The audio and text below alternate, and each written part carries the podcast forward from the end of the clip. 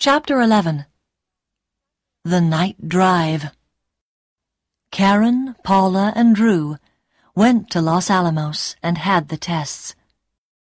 The doctor said that Karen's body was still a little radioactive, but Drew and Paula were all right. It was very good news. They told Karen that she was in no danger now, but they also explained that they didn't know about the future. It will be a few years, they said, before we know that you're really all right.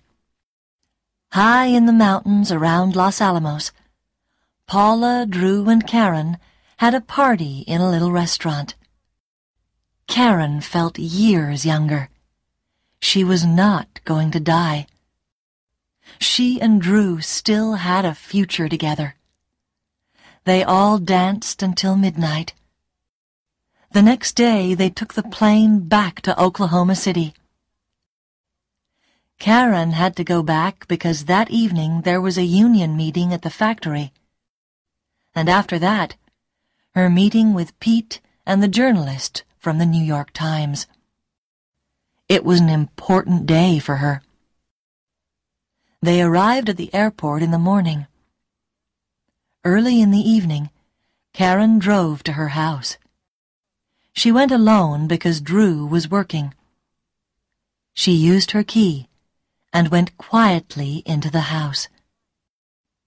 She was only inside the house for three minutes, and then she left immediately and went to the union meeting at the factory. That night at the meeting, Karen had a big brown envelope in her bag. The envelope was too big for the bag, so everyone could see it. All the workers were very happy to hear that Karen was all right. They were afraid that she was very ill. So when they saw her looking happy and well, everyone felt better. She looks as happy as she did a year ago, thought Susan. A pretty, happy girl who likes a good time and a good laugh.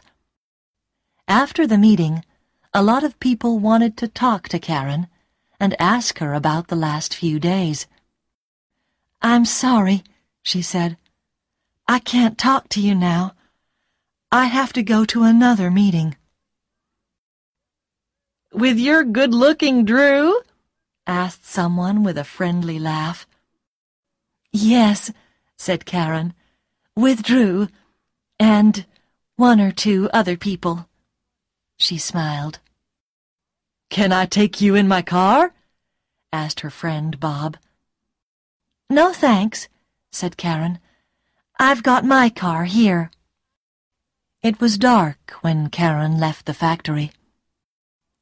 She smiled at all her friends, got into her small white car, and drove away. Karen never arrived at her meeting with Drew, Pete, and the journalist from the New York Times. On the road to the meeting, a few miles from the nuclear factory, she had an accident by a wall near a river. It was November 13th, 1974. Nobody ever found the brown envelope.